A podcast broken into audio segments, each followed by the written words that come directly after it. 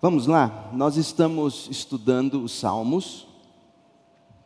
E nessa manhã eu quero concluir a foto de Cristo na forma dos Salmos. Nós demos uma pausa nos estudos sequenciais, terminamos o livro 3, que foi o Salmo 89, e antes de iniciar, Deus permitindo, no próximo domingo, o Salmo 90, Salmo de Moisés, que abre o livro 4 dos Salmos. Ah, eu achei por bem que nós estudássemos o livro dos Salmos como um todo.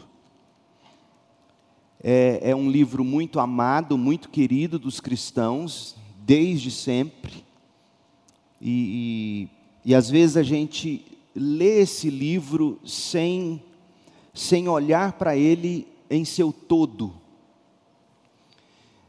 Nós, nós temos dito que esse é um livro composto de 150 salmos que formam um grande livro, dentro do qual nós temos cinco livros menores. E, e é importante que a gente leia os salmos com esse panorama em mente. E foi isso que nós nos propusemos a fazer. E, e o que nos motivou é o que está em Lucas, no capítulo 24. Lucas, capítulo 24. Abra sua Bíblia, por favor. Jesus está acompanhando os dois discípulos que estavam voltando decepcionados para a terra natal deles, para a cidade natal deles, a cidade de Emaús. O Senhor Jesus se aproxima deles e diz então no verso 25, Lucas 24, 25: como vocês são tolos! Como custam a entender o que os profetas registraram nas Escrituras? Verso 27. Jesus os conduziu por todos os escritos de Moisés e dos profetas, explicando o que as Escrituras diziam a respeito dele. Verso 44. Em seguida disse: Enquanto ainda estava com vocês, eu lhes falei que, que devia se cumprir tudo o que a lei de Moisés, os profetas e os salmos diziam a meu respeito. Então ele lhes abriu a mente para que entendessem as Escrituras. Veja, é, é, perfeitamente possível que Jesus, quando chega no livro dos Salmos, ele não apenas cita textos individuais de salmos messiânicos, e nós vamos explicar um pouco mais o significado disso na medida em que a gente percorrer na mensagem de hoje. Jesus não apenas cita os textos, os salmos messiânicos, mas Jesus, eu creio, ele mostra o livro dos Salmos como um todo e de que modo os Salmos como um todo, a composição dos Salmos, a forma como os Salmos estão organizados, 150 Salmos dentro de cinco livros, compondo um grande livro único. Jesus certamente mostrou isso para os seus discípulos. E é isso que nós estamos buscando enxergar. Essa visão de como os salmos como um todo revela o Cristo, que significa, a palavra grega, Christos, ela significa ungido. E, e, é interessante, porque você vai ver daqui a pouco que o, que o cabeçalho do livro dos Salmos já fala do ungido, do Cristo. E assim vai até o fim do livro como um todo. Os salmos, eles foram escritos dentro de um período de aproximadamente mil anos. Levou-se levou cerca de mil anos para a gente ter os salmos como a gente tem. O primeiro salmo, o salmo mais antigo, não é o salmo de número 1, é o salmo de número 90, é o salmo de Moisés, que foi escrito cerca de 1300 antes de Cristo. Os salmos mais recentes, Os salmos mais jovens, digamos, são os salmos que foram escritos na Babilônia, no cativeiro babilônico.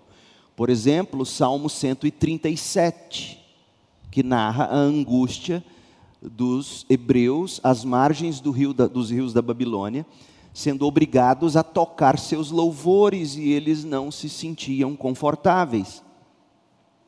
Depois do 137, temos os que era o salmo, um salmo escrito na Babilônia, durante a Babilônia.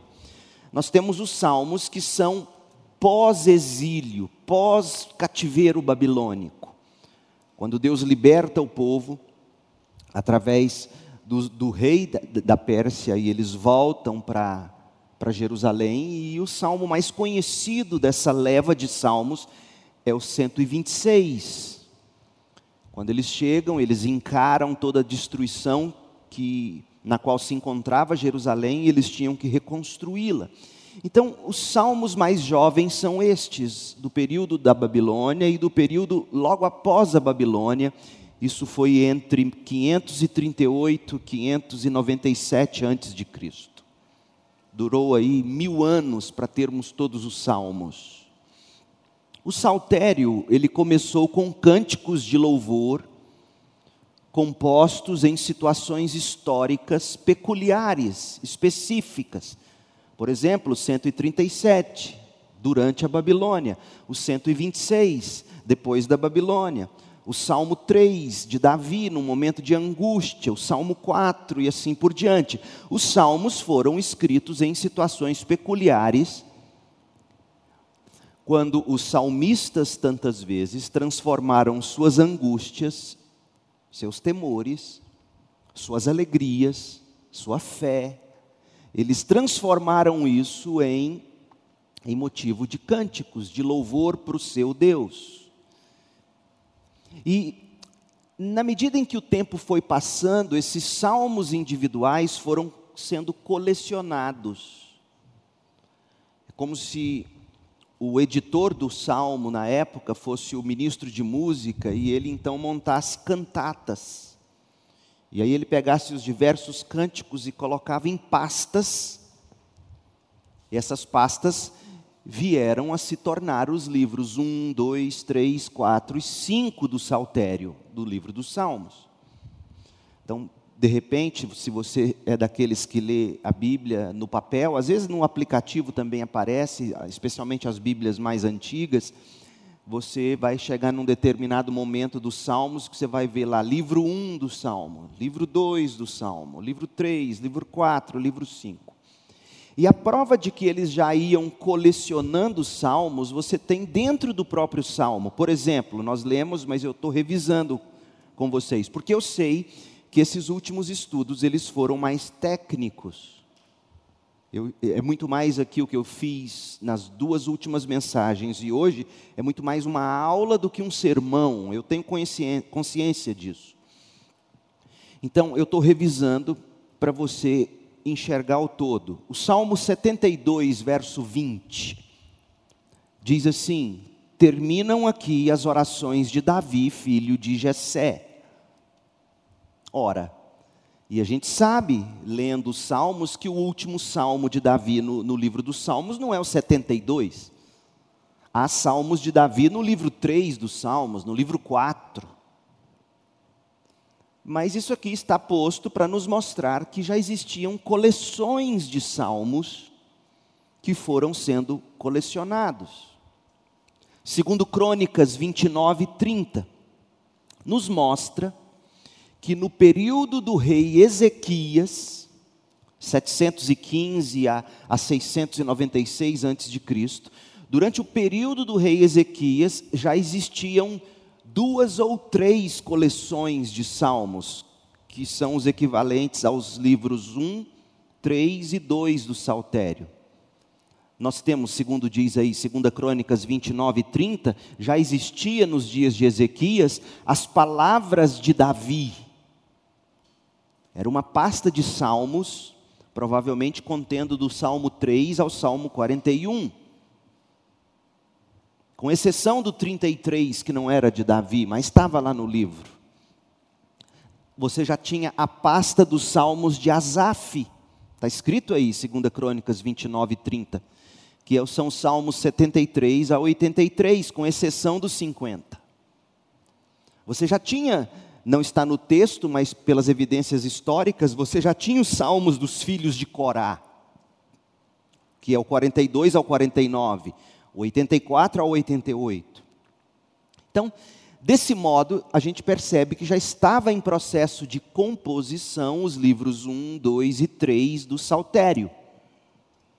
A Bíblia nos dá evidência sobre isso. Os, os 150 salmos que nós temos em mãos, eles estão agora reunidos em cinco livros, fruto de coleções antigas que foram agrupadas por editores que Deus mesmo cuidou de levantar e inspirar no sentido de saber selecionar os salmos e colocá-los na forma como temos. Então, quando você lê o livro dos salmos, você está lidando com dois tipos de pessoas inspiradas por Deus para a composição dos salmos.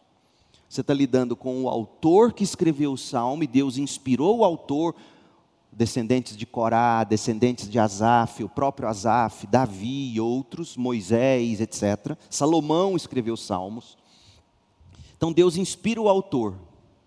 Mas Deus também inspira os editores que ao longo dos anos, dos mil anos, foram juntando esses salmos e montando o que nós vamos ver em instante, um grande oratório, porque os salmos são um grande oratório. O oratório talvez mais famoso para nós, existem centenas deles na história da música cristã, mas o oratório mais famoso é o Messias de Handel. É um oratório. Um oratório, ele é composto de movimentos e de partes. Os salmos possuem 150 movimentos, 150 salmos, em cinco partes. E o famoso oratório de Handel é o Messias, e o Saltério, livro dos Salmos, nós podemos chamar de o Messias de Davi, em vez de o Messias de Handel. Assim nós devemos ler os salmos. Os 150 salmos que nós temos em mãos estão nessas cinco partes, ou cinco livros. E é curioso, e nós vamos ver isso em instantes, que cada, cada parte desse oratório, cada livro dos salmos, termina com um grito de aleluia e um amém. É o que a gente chama de doxologia. Cada livro termina com uma doxologia ou com um arremate de louvor. Sabe o Messias de Handel? Ah, aleluia, é o Handel, né? Está certo. Aleluia, aleluia, aleluia, aleluia. Sabe aquele arremate que as pessoas ficam em pé gritando aleluia? É isso que acontece. Então, por exemplo, livro 1 termina com um aleluia de Davi e não de Handel. Salmo 41, 13. Louvado seja o Senhor, o Deus de Israel, de eternidade a eternidade. Amém, amém. Vem um louvado seja o Senhor, amém. Livro 2, Salmo 72. 18 e 19. Louvado seja o Senhor, o Deus de Israel, o único que realiza tais maravilhas. Louvado seja seu nome glorioso para sempre. Que sua glória encha toda a terra. Amém e amém. E aí vem o arremate, no verso 20 do Salmo 72, do editor. Porque o salmo mesmo termina no verso 19. Mas o versículo 20 é o editor que colecionou os salmos que compõem hoje o livro 2 dos Salmos. Livro 3, Salmo 89, termina no verso 52, dizendo: Louvado seja o Senhor para sempre, amém e amém. Na verdade, o Salmo 89 terminou no verso 51. O verso 52 é o arremate do editor por quê? Porque se você perceber, o livro 1, o livro 2 e o livro 3 terminam no mesmo padrão. Louvado seja o Senhor por tal ou tal coisa. Amém e amém. Louvado seja o Senhor, amém e amém. Louvado seja o Senhor, amém e amém. É esse arremate de louvor. Salmo 4, Salmo 106, perdão, livro 4, Salmo 106, 48. De novo, a mesma expressão. Louvem o Senhor, o Deus de Israel que vive de eternidade a eternidade. Todos digam amém. Louvado seja o Senhor. E aí o salmo de número 150, que é o último salmo do saltério, o último salmo do livro 5. Salmo 150, verso 6. Tudo que respira, louve ao Senhor, louvado seja o Senhor. Então, essas doxologias, esses arremates de louvor, compõem os salmos aos quais estão ligadas em seus respectivos livros os livros terminam com expressões de, de adoração, com convites à adoração. E é curioso, porque cada um desses livros tem uma temática fixa, como nós vimos semana passada, e eu vou revisar em instantes com vocês. E isso nos ensina que esse livro do Saltério, na verdade, ele nos convida a louvar o Senhor em toda e qualquer circunstância. Nós vimos anteriormente que foi no período pós-cativeiro babilônico, depois que os hebreus voltaram da Babilônia para Israel, que os salmos foram colocados nessa forma final, em cinco livros. Entre o ano 536 e 520 a.C., por Esdras, Esdras é o, é o editor final dos salmos. É assim que se crê a tradição judaico-cristã ortodoxa, conservadora. Agora note, note qual é, quais são as circunstâncias nas quais nós somos convidados a adorar o Senhor. Livro 1 dos Salmos, nós vimos semana passada, trata da ascensão do ungido, o rei. Ascensão do ungido. Salmo de 1 ao 41. E o salmo de costura é aquele que, que costura esse livro com o livro seguinte. O salmo de costura é o 41, versos 11 e 12. Sei, sei que te agradas de mim, pois não deixaste que meus inimigos triunfassem. É a ascensão do ungido, a ascensão do rei ao trono de Israel. Preservaste minha vida, porque sou inocente, e trouxeste-me a tua presença para sempre. Essa é a costura. E aí o salmo termina com o louvor: Louvado seja o Senhor. Louvado seja o Senhor, por quê? Porque ele não deixou que os inimigos triunfassem sobre o ungido, sobre o rei. Livro 2.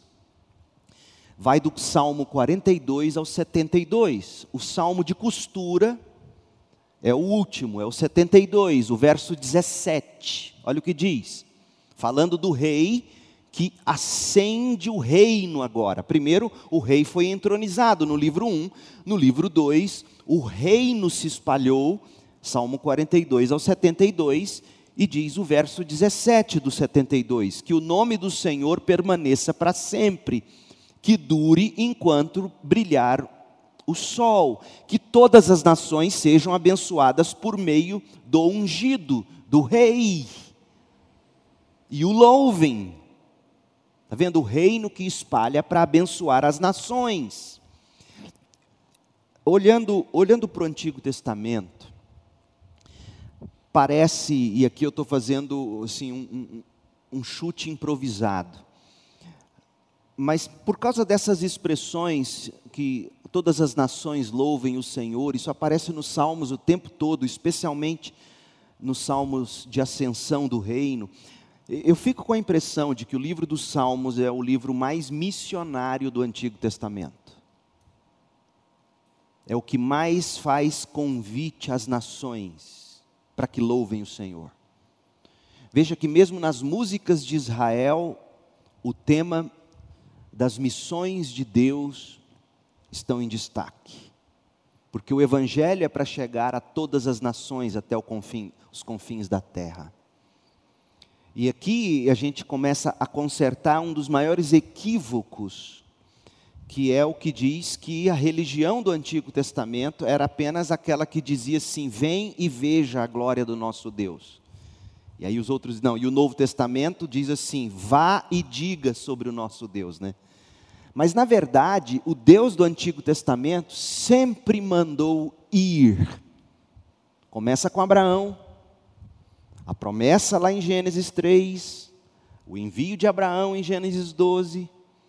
E qual é o grande profeta que deveria ter ido, mas resistiu em ir? Jonas.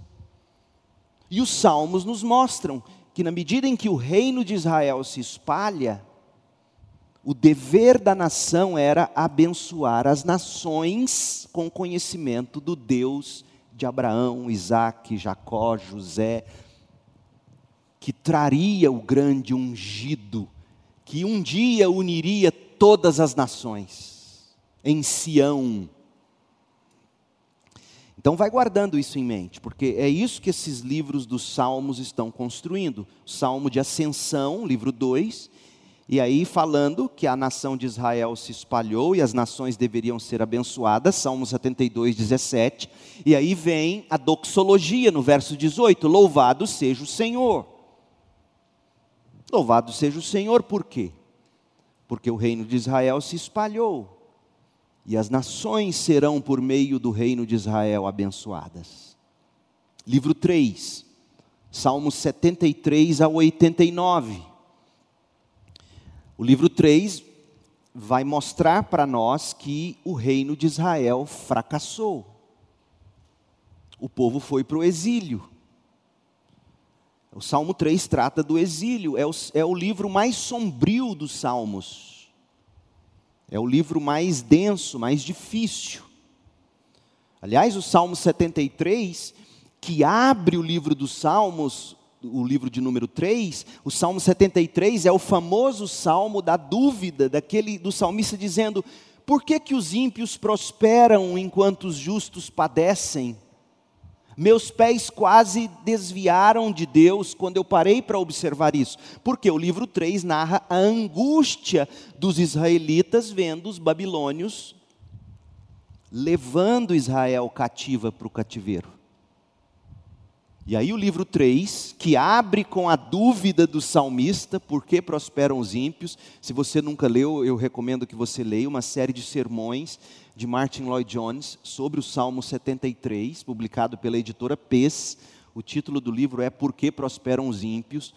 É, é, é magnífica aquela exposição que ele faz. E o livro 3 se abre com essa grande dúvida o rei que ascendeu ao trono, o reino que se acendeu sobre as nações, agora estava escravo, destruído, arruinado na Babilônia. Mas olha como termina o Salmo 89, que é o salmo de costura, o final do livro 3. Salmo 89, 49. Onde está, Senhor, o teu antigo amor? Onde está a tua aliança? tu prometeste a Davi com um juramento fiel.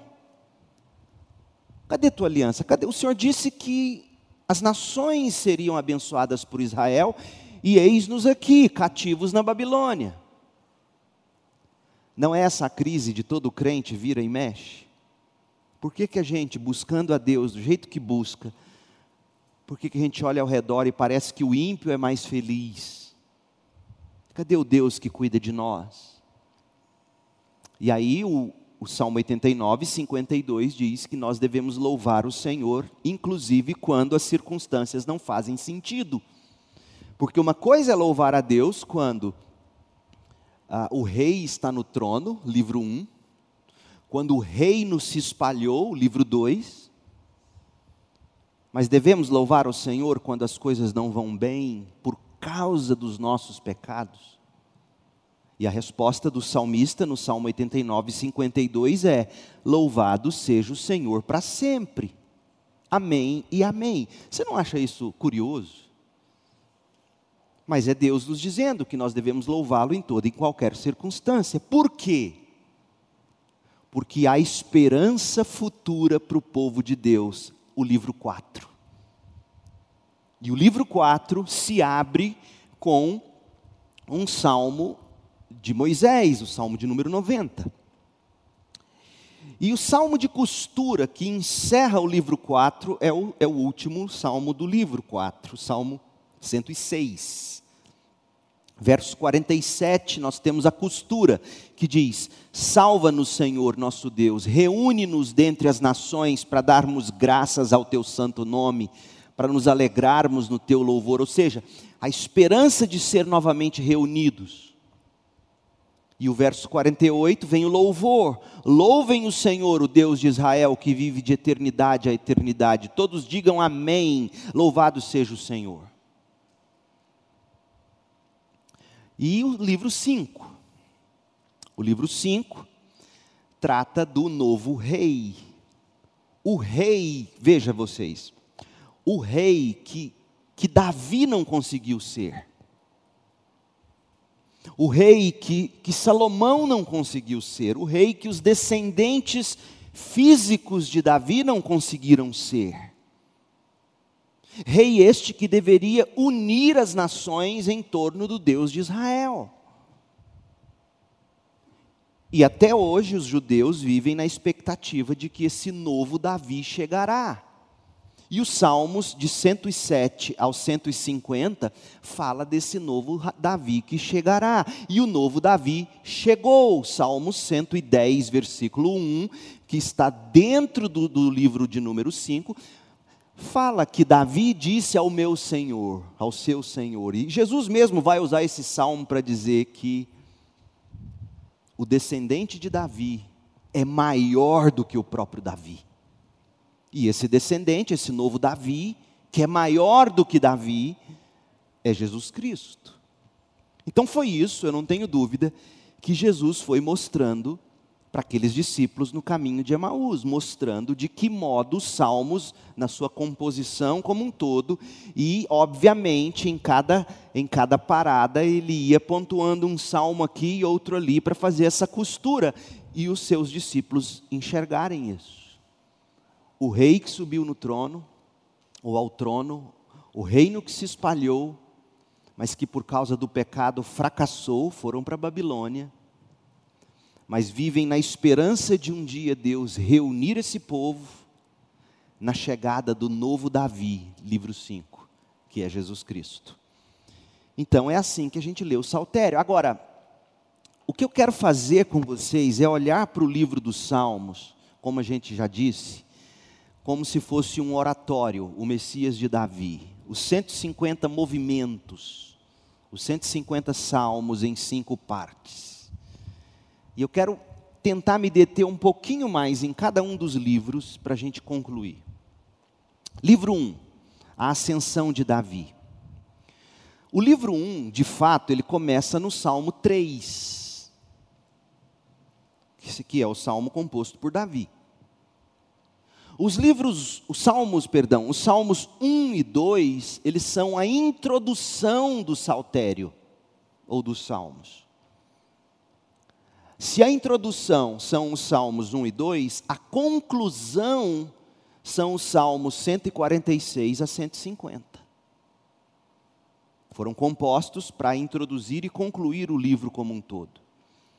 Agora, algumas evidências de por que o Salmo 1 e 2 funciona como introdução, e ouça, eu, imagino que se você enxergar isso como eu um dia enxerguei, os Salmos os salmos vão ter outra conotação para você. Os salmos tratam de Jesus desde o início. Por exemplo, Salmos 1 e 2, veja comigo. Abrindo o livro 1, abrindo o saltério. Nenhum dos dois salmos, Salmo 1 e 2, tem título, nenhum deles. E todos os outros salmos do livro 1 possuem título, exceto o Salmo 10 e o 33. Segundo, a expressão bem-aventurados aparece no Salmo 1, verso 1, e aparece no final do Salmo 2, verso 12. Bem-aventurados. Terceiro, ambos os salmos, tanto o Salmo 1 como o Salmo 2, apresentam ou começam com a imagem de um grupo de pessoas meditando. Nos dois salmos você tem grupos de pessoas meditando. No Salmo 1, verso 2, você tem os que meditam na lei do Senhor. No Salmo 2, verso 1, você tem aqueles que se reúnem e meditam para tramar contra o ungido do Senhor. Quarto, os versículos finais do Salmo 1 e do Salmo 2 usam a metáfora do caminho com perecer ou trazer destruição. Salmo 1, verso 6, Salmo 2, verso 12. Caminho, perecer, destruição. O Salmo 1 e o Salmo 2 empregam o termo zombar. No Salmo 1 você vê no verso 1, no Salmo 2 você vê no verso 4. Zombar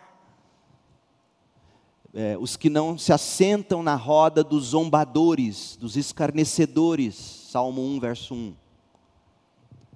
E Salmo 2, verso 4 fala daqueles que zombam do ungido. Então, veja que, além disso, o Salmo 1 e 2 parecem descrever a mesma pessoa. O Salmo, o Salmo 2 diz para nós quem é a grande pessoa do saltério e do Salmo 1. Quem é o homem bem-aventurado do Salmo 1? É o que medita na lei do Senhor. Mas, mais especificamente, quem é esse que deve meditar na lei do Senhor para ter seus caminhos prósperos? Quem é ele? É o ungido de Israel do Salmo 2. E, e, e faz todo sentido, gente, porque o que nos torna bem-aventurados é a nossa união com Cristo. Então, o grande personagem do Salmo 1, o homem bem-aventurado do Salmo 1, é o ungido do Salmo 2. E, e você vai se recordar. Israel tinha muito claramente definido na mente qual era o papel do rei. Sabe qual era o papel do rei? Desde Deuteronômio, capítulo 17 de 14 a 20. Especialmente Deuteronômio 17, de 18 a 20. Sabe qual, sabe qual era a grande função do rei quando ele assumia o trono, ou deveria ser? Já estava prescrito na lei de Moisés. Ele deveria fazer cópias da lei para ele estudar e meditar nessa lei. Era isso que se esperava do ungido de Israel.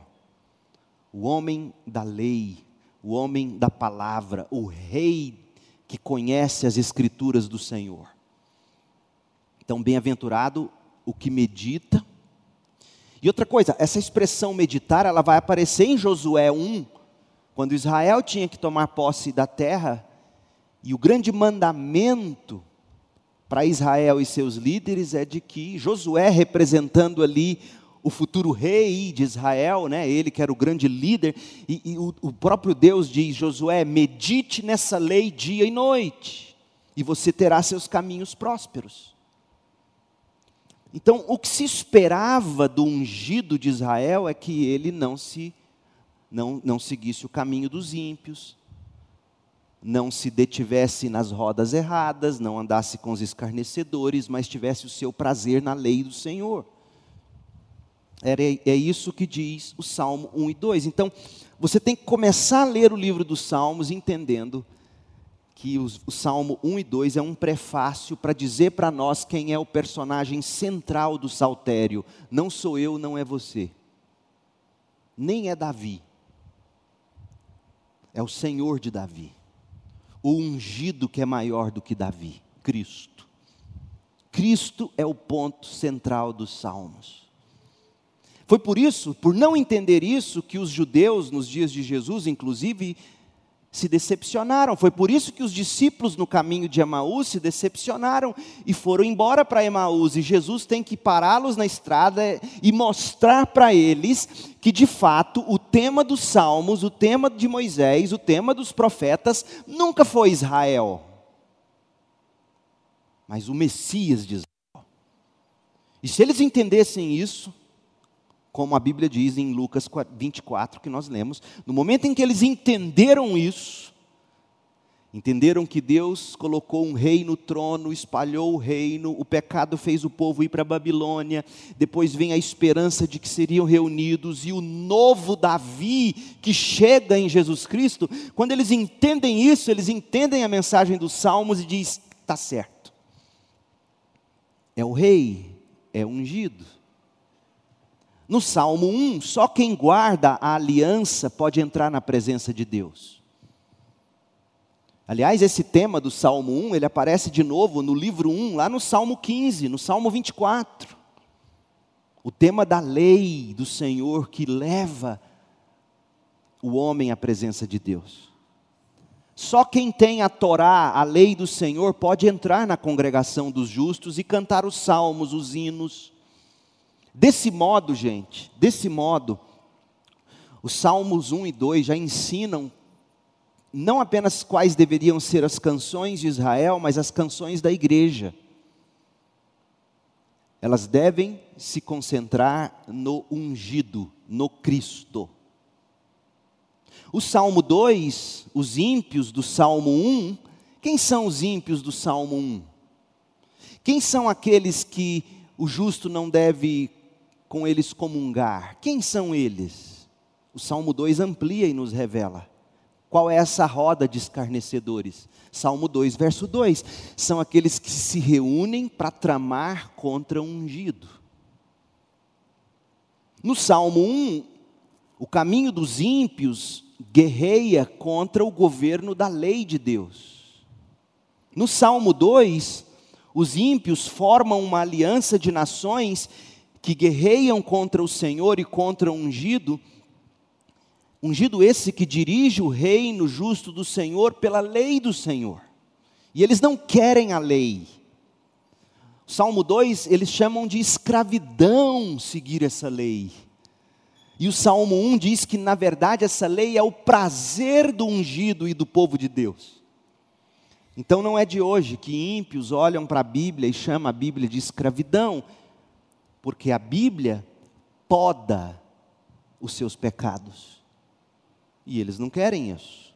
Então, os dois salmos são introdutórios. Eles mostram que a figura central é desse rei, o rei ungido, que tem a lei no coração, que cumpre a lei, Jesus cumpriu a lei, ele não se assenta em roda de escarnecedores, pelo contrário, os escarnecedores se juntam contra ele e contra a sua igreja. Então é assim que a gente tem que ler os Salmos.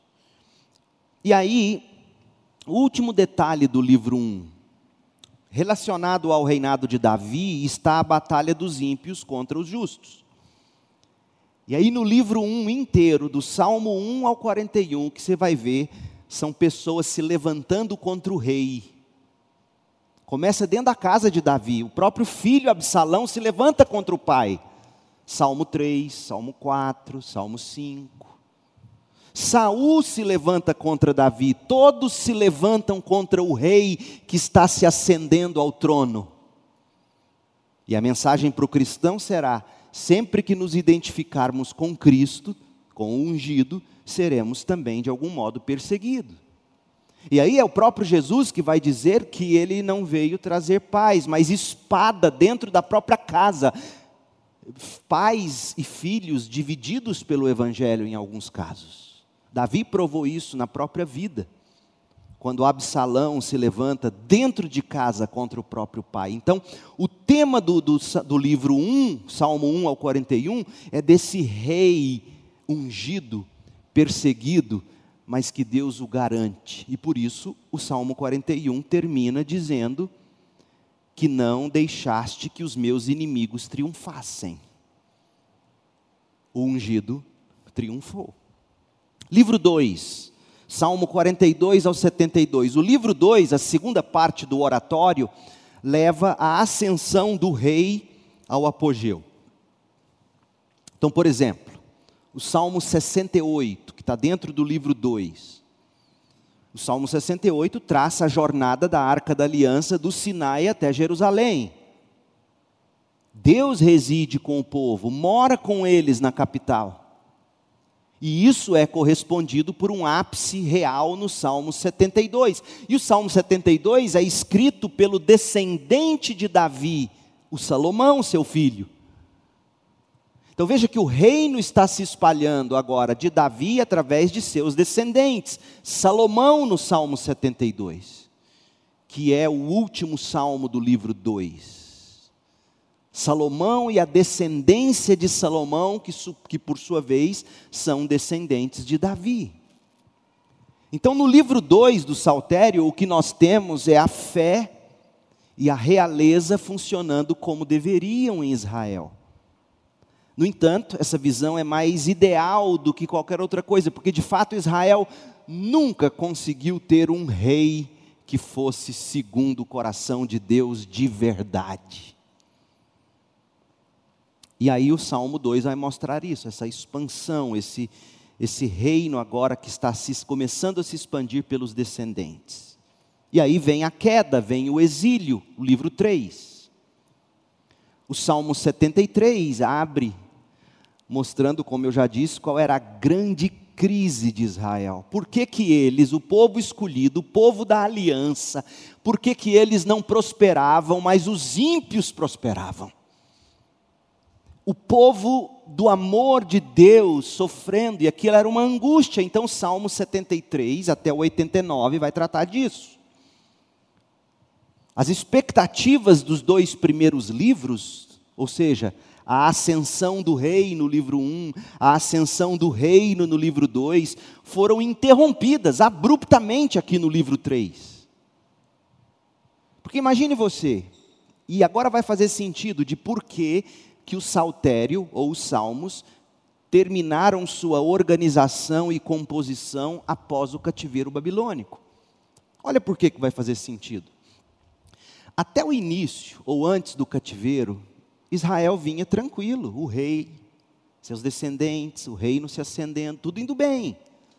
Mas de repente vem a Babilônia e destrói a nação. 70 anos naquele cativeiro. E aí eles voltam, eles precisam, dentre outras coisas, restaurar a adoração em Israel. Por isso que os livros de crônicas, o livro 1 e o livro 2, é cheio de genealogia e de detalhes mais voltados à adoração. Porque Israel precisa restaurar, dentre outras coisas, os muros, as lavouras, o templo, dentre outras coisas, e principalmente Israel precisa restaurar a adoração. Mas no meio da história de Israel tem o tal do exílio babilônico. E aí, como é que eles vão fazer sentido disso na teologia deles? Esdras, Neemias, Zorobabel e outros tantos bons profetas começaram a colocar o povo dentro do trilho. E aí eles pegam as coletâneas de salmos que já existiam e compõem, inclusive, o livro 3 e formam o livro 3, mostrando que, conquanto não haja no trono um descendente direto de Davi, porque olha, olha o que aconteceu, não havia mais no trono um rei descendente de Israel, de Davi, depois do cativeiro. E aí, se você lê o livro 3, você vai ver que não existe mais salmo de Davi no livro 3, com exceção do salmo 86. Existem lamentos que claramente fazem referência à destruição de Jerusalém e do templo, é o Salmo 74, é o Salmo 79. E o livro, e o livro começa com sofrimento, Salmo 73. Como Deus foi capaz, por que prosperam os ímpios enquanto os justos perecem? E aí o Salmo 89 termina o livro com a queixa do salmista perguntando: onde está o teu amor? Salmo 89, 49. Onde está a tua aliança? O Senhor prometeu a Davi, Salmo 89, verso 49. O Senhor prometeu a Davi com um juramento fiel. Cadê tua palavra, Deus? Agora você começa a entender, por isso que é importante eu te dar essas informações, que num primeiro momento, por mais que pareçam chatas e desconexas com a sua vida, se você não entender isso, você não vai entender leituras de textos bíblicos como Romanos 9, 10 e 11. quando Paulo retoma o tema do Salmo 89, e Jesus mesmo tinha dito que agora ele iria também para os gentios, e Paulo se dedica a pregar para os gentios, e aí Paulo podia ouvir na cabeça dele ecos do Salmo 89, dizendo: cadê seu juramento? Deus quebrou o juramento com Davi. Agora é só gentil virando o povo do Messias, cadê os judeus? E aí Davi, ou perdão, Paulo, Paulo pega no Romanos 9, 10 e 11 e diz que de fato o verdadeiro Israel de Deus nunca foi abandonado por Deus. E aí ele vai mostrar que o verdadeiro Israel de Deus são, segundo a eleição da graça. Deus os escolhe no seu ungido. E aí ele vai mostrar que não é porque você vem da descendência sanguínea, digamos, natural de Abraão, que você é um filho de Abraão. Ismael veio da descendência natural, sanguínea de Abraão, e não era o descendente. Mas Isaac é o da promessa, é o filho da escolha de Deus. Então, Paulo está corrigindo um problema na teologia dos judeus desde a época do cativeiro babilônico, quando eles estão na crise dizendo: cadê o Deus que prometeu cuidar dos descendentes de Davi? E estabelecer para si um reino eterno. Então, meu povo, e, e, aí eu fico triste, porque eu vejo crentes como o povo batista, tão apaixonado por missões e a Bíblia, acharem que a doutrina da eleição e da predestinação não é bíblica, nem batista, quando na verdade a doutrina da eleição é o que conserta o nó na teologia dos judeus de Paulo. Porque se não fosse o remanescente, segundo a eleição de Deus, Deus seria um Deus sem palavra. Porque cadê? Existe algum descendente de Davi no trono lá em Israel? Não tem. E nunca mais vai ter. Mas existe o Davi que é superior ao Davi o Messias, o verdadeiro ungido do Salmo 1, do Salmo 2, do Saltério. Existe o Israel de Deus em Cristo Jesus, que desde a fundação do mundo, Deus mesmo escolheu, por eles enviou seu Filho, e todo aquele que nele crê será glorificado. A doutrina da eleição prova que Deus é, é Deus de palavra. A gente quebra a nossa ele não quebra dele. Então, os Salmos do exílio é o livro mais sombrio, mas mostram mostra por que, que Israel foi destruída. Porque nenhum rei, segundo a carne, seria capaz de fazer o que só o rei, segundo Deus, Cristo Jesus, seria capaz. Davi não cumpriria a aliança. Davi pecou. Davi é chamado de homem segundo o coração de Deus, não pela sua bondade, mas pelo seu caráter de constante arrependimento e pedido de perdão e humildade para reconhecer pecados e recomeçar, mas ele nunca deixou de ser pecador, ele nunca deixou de quebrar a lei, nenhum rei cumpriu a lei, nenhum rei amou verdadeiramente a lei. Todos, em um momento ou em outro, sentou em alguma roda de escarnecedor. Somente Jesus Cristo, o ungido de Deus, tem o seu prazer na lei do Senhor e diz o que? Ele diz assim: a minha comida e a minha bebida é fazer a vontade do Senhor. Esse é o ungido do Salmo 1 e 2. E aí eles estão aqui, depois do cativeiro babilônico, escrevendo, montando Esdras, provavelmente auxiliado por Neemias, Zorobabel, profetas um concílio de homens de Deus, tentando fazer sentido de toda a história de Israel, montando a liturgia de Israel, montando os cânticos de Israel, eles elaboram o livro 3, que narra o exílio. E começa o 4, que fala da esperança futura. E o livro 4 chega a uma outra perspectiva. O, o livro 4 vai do Salmo 90 ao 106. Qual é a esperança de Israel? Se Israel não tem mais um rei, Israel se volta para a herança deles. E aí, sabe quem é o grande personagem do livro 4? Não é Davi, é Moisés. O livro 4 começa com o salmo de Moisés, o salmo 90. Você vai perceber, eu imagino que você vai descobrir, o livro mais lindo do saltério é o 4. É o mais cheio de esperança. E aí você vai ter salmos o tempo todo fazendo referência a Moisés, o Salmo 99, o Salmo 103, o Salmo 105, o Salmo 106. E aí você deve estar se perguntando: quantas vezes Moisés foi citado antes do livro 4? Arrisca dizer? Só uma, lá no Salmo 77. Mas agora no livro 4, Além de encabeçar o livro 4, ele aparece em um, dois, três, quatro salmos. Moisés. É, é, aí você deve perguntar também: por que Moisés, pastor? Porque Moisés representa a lei de Deus. É como, que, é como se Deus estivesse dizendo: a esperança para o meu povo será sempre eles seguirem a minha lei. Por isso, o Moisés. E aí você vai ter salmos, os salmos 90, 91 e 92 vai falar de uma imagem de deserto. É o povo atravessando o deserto, do mesmo modo que eles atravessaram quando deixaram o Egito para tomar posse de Canaã, eles estão agora atravessando um deserto espiritual quando eles deixam a Babilônia para recomeçar em Jerusalém.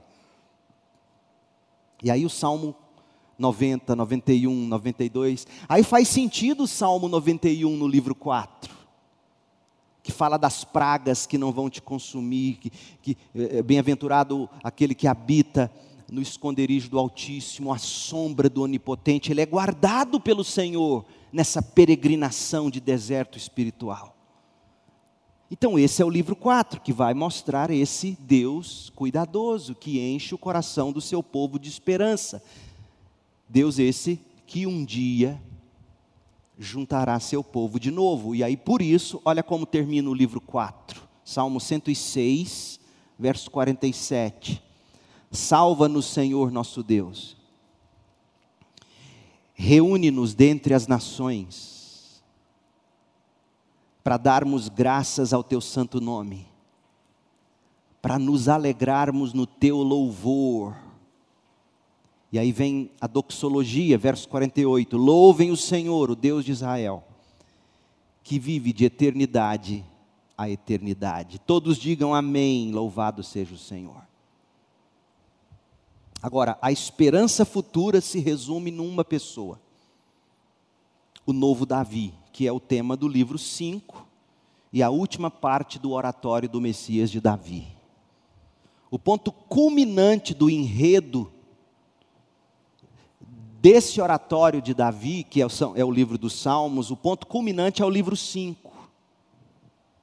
Primeiramente, o leitor não pode perder o pedido de restauração com o qual termina o livro 4. Leia de novo, você tem que enxergar isso. Senão a leitura da Bíblia não, não presta. Olha, olha o livro 4, como ele termina. Salmo 106, 47. Salva-nos, Senhor nosso Deus, reúne-nos dentre as nações. Agora, olha como começa o livro 5, Salmo 107, verso 2. Contem a todos que ele os resgatou dos seus inimigos. Está vendo a resposta? Ele quem? O Senhor, na pessoa do seu ungido. Pois ele reuniu os que estavam exilados em muitas terras. Olha a resposta de Deus do leste e do oeste, do norte e do sul, dos quatro cantos. Aliás, essa imagem de quatro cantos, ela aparece, sabe em qual livro no Novo Testamento? Lembra? Lembra, crente? Apocalipse, que fala do povo de Deus dos quatro cantos. O, João conhecia os salmos. A esperança de o povo de Deus ser reunido finalmente pelo Messias de todas as nações, povos, tribos e nações é Cristo. E o cumprimento disso está lá no Apocalipse, quando Jesus vier pela segunda vez para estabelecer definitivamente o seu reino. Então o Salmo 5 começa como resposta à pergunta cheia de esperança do final do livro 4. E aí você vai descobrir no livro 5 que o exílio não é mais o tema dominante, como foi no 4. Não será mais o tema dominante das perseguições sofridas pelo ungido no livro 1. O tema dominante agora é o cumprimento de Deus. E o principal elemento da esperança é o novo Davi. Então veja, se no livro 4 só teve um salmo de Davi, no livro 5 você tem os salmos 108, 109, 110, 131 ao 133, 138 ao 145, todos de Davi. Davi volta à cena. O mero fato de o nome de Davi ser mencionado em um conjunto de texto, depois do exílio, que é esse aqui, quando nenhum rei davídico foi entronizado, sugere que isso se destina a fomentar a esperança no povo de um Davi que estava por vir. E quem foi esse Davi? Abra sua Bíblia no Salmo 110, verso 1, e veja quem foi esse Davi. Porque esse texto que nós vamos ler no Salmo 110, Jesus cita ele em Mateus 22. Salmo 110, 1 e 2: O Senhor disse ao meu Senhor, o Senhor, Yahvé, na sua Bíblia, como é que está a primeira, a primeira palavra Senhor aí na sua Bíblia? Ela está toda em letra maiúscula? Tem que estar, tá, senão sua tradução não presta. Tudo em maiúsculo? Porque é o nome próprio de Deus, é Yahvé. Yahvé fez um juramento, eh, Yahvé, o, Yahvé disse ao meu Senhor, o segundo Senhor só tem o primeiro S maiúsculo, certo? Tá certo. Sente-se no lugar de honra à minha direita, até que eu humilhe seus inimigos e os ponha debaixo de seus pés o Senhor, Yahvé, estenderá seu reino poderoso desde, e agora surge essa palavra, Sião. Você governará seus inimigos. Salmo 132, abra lá, veja como, como o Salmo 132 vai reformular a promessa a Davi e seus descendentes, que foi feita lá em 2 Samuel 7. Lembra quando Deus faz uma promessa aos descendentes de Davi? Olha como ela se reformula aqui no Salmo 132, 11. O Senhor fez um juramento solene a Davi e prometeu jamais voltar atrás. Colocarei em seu trono um de seus descendentes. Mas não tinha nenhum descendente no trono. Se os seus descendentes obedecerem aos termos de minha aliança e aos preceitos que eu lhes ensino, sua linhagem real continuará para todo sempre. Verso 17. Aqui aumentarei, olha, aqui eu aumentarei o poder de Davi. Quem teve o poder de Davi, sendo descendente de Davi, aumentado? O Cristo, o Messias.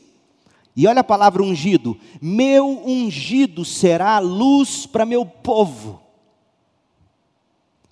Vestirei de vergonha seus inimigos, mas o meu ungido usará uma coroa gloriosa. Esse é Cristo, o futuro Davi, o novo Davi. Então veja que na teologia de Israel, agora, o Salmo 132 nos mostra que eles entenderam que todo aquele problema na Babilônia foi por causa do pecado do povo e não porque Deus quebra aliança. O povo quebrou aliança.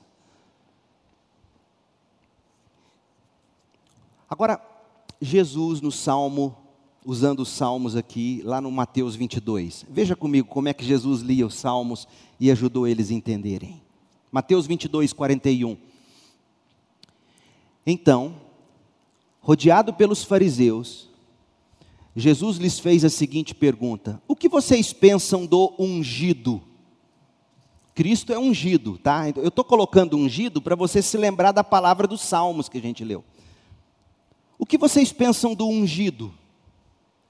Gente, é isso que você tem que entender. Quando Jesus faz essa pergunta a eles, o que vocês pensam do seu ungido? Ele está fazendo esses fariseus se lembrarem dos salmos. O que vocês pensam do ungido? De quem ele é filho? Eles responderam: é filho de Davi. Jesus perguntou: então por que Davi, falando pelo, por meio do Espírito, chama o Cristo de meu Senhor? Salmo 110, 1. Pois Davi disse: O Senhor disse ao meu Senhor: Sente-se no lugar de honra, à minha direita, até que eu humilhe seus inimigos debaixo de seus pés. Portanto, se Davi chamou o Cristo de meu Senhor, como ele pode ser filho de Davi? Em outras palavras, o Cristo, o ungido, é muito maior do que um descendente sanguíneo de Davi. E aí, sabe aquelas é, tranca-língua que fala quando você está tentando, o tranca, o tranca-língua que Jesus deu nesses fariseus, porque o verso 46 diz: ninguém conseguiu responder. Porque eles entenderam o que Jesus quis dizer. Vocês sempre esperaram um Davi muito maior do que Davi. Só que esse Davi, muito maior do que Davi, jamais poderia ser simplesmente humano. Ele não poderia ser simplesmente descendente de Davi humanamente. E eu sou esse descendente. O Deus que se fez carne. Diante disso, eles se calaram. E a última coisa, o livro 5 adiciona Sião Sião é adicionado no livro 5. Sião é mais uma vez descrita como lugar da paz, da prosperidade, a casa do rei, a casa do povo do rei. E aí a gente vê Sião sendo celebrada nos salmos de romagem ou nos salmos de ascensão, salmos lindíssimos. Deus permitindo, a gente vai chegar lá, que são os salmos de 120 ao 134. Você vai ver no livro 5 as palavras hebraicas, aleluia, traduzido como louvado seja o Senhor. É uma série de salmos de aleluia, Salmo 108 ao 110, Salmo depois o 111, você tem o 108 ao 110, e aí depois deles vem do 108 ao 118, só de celebrações de aleluia e glória a Deus. E o saltério termina do 146 ao 150 com esse convite de louvor, e assim termina os Salmos, Salmo 156. Tudo que respira, louve ao Senhor. Louvado seja o Senhor. Aplicações rápidas. Primeira, leia os Salmos, gente, em busca de Jesus. Leia a Bíblia em busca de Jesus. É em Jesus que nós encontramos o cumprimento das Escrituras, o cumprimento das promessas de Deus para nós. E o que os salmos nos prometem, Deus cumprirá. Que é a reunião do seu povo em torno do seu ungido na Sião celestial. Isso ele cumprirá. Leia os salmos em busca de Jesus, leia a Bíblia em busca de Jesus.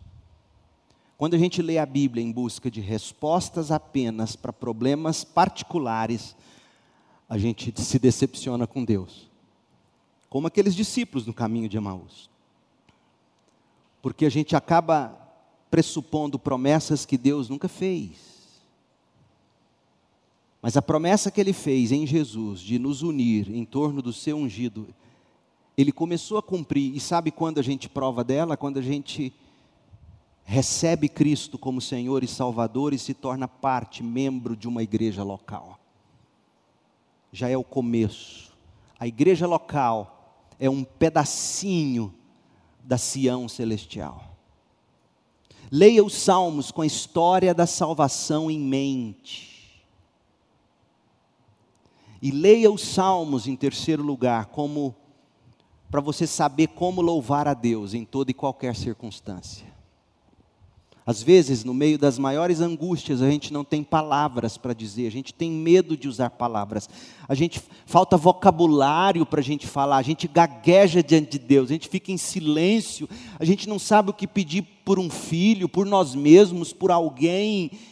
Encontre um salmo e leia, e leia, e medite, e ore. Eu concluo com algumas palavras de Calvino sobre os Salmos. Ele disse assim: Eu tenho por costume denominar os Salmos, e creio não de forma incorreta, de uma anatomia de todas as partes da alma. Pois não há sequer uma emoção da qual alguém porventura tenha participado que não esteja aí representada nos Salmos como num espelho. Todas as emoções estão de algum modo expressas nos Salmos: alegria, tristeza, angústia, depressão, decepção. Calvino continua. Ou melhor, o Espírito Santo aqui extirpa da vida todas as tristezas, as dores, os temores, as dúvidas, as expectativas, as preocupações, as perplexidades, enfim, todas as emoções perturbadas com que a mente humana se agita. Leia os salmos, encontre salmos e faça dos salmos sua oração, a descrição da sua alma, e não perca Cristo de vista. Eu espero que com essas três aulas você tenha maior condição, melhor condição de ler os salmos com a devida paixão. Então, minha, minha dica para a gente encerrar: entre no site da igreja depois, pegue as divisões dos salmos, estão aqui nos meus esboços, imprima pequenininho, guarde dentro da sua Bíblia, para você saber ler o salmo, em que contexto está o salmo para você saber cada vez mais encontrar Jesus aqui. Que Deus te abençoe com graça e paz. Oremos. Ó oh Deus, que livro maravilhoso, Pai, que livro profundo, insondável. Que o Senhor mesmo cuide de, de nos dar o, o devido entendimento Assim como o Senhor abriu a mente daqueles discípulos no caminho de Emaús, que o Senhor abra a nossa, para ver Jesus de, de capa a capa, e como Ele é o cumprimento das tuas promessas para nós, como Ele é o consolador, como Ele é o amigo, como Ele é o homem bem-aventurado em quem nós devemos buscar refúgio, exemplo, poder e condições para viver a vida para a qual o Senhor nos chamou. Se tivéssemos Deus que que perguntar em que lugar dos salmos nós nos encontramos nesse momento. É certo que estamos entre o, o livro 3 e o livro 4 o tempo todo ora no exílio do pecado, ora na grande esperança da chegada do novo Davi no livro 5. A nossa vida oscila entre desertos de dores e de pecados e esperanças que nos arrancam do vale da sombra da morte. Que nós possamos ter nos Salmos esse compêndio, esse esse livro de cabeceira para todos os instantes. Abençoa a nossa alma em Cristo Jesus. Abençoe as mães. Quantos salmos podem servir de orações para as mães? Quantos salmos podem servir de diário para as mães? Quantas mães não devem já ter chorado? sobre esses salmos. Abençoe a vida delas com o entendimento das Escrituras. Nós oramos em nome de Jesus. Amém. Deus te abençoe, paz.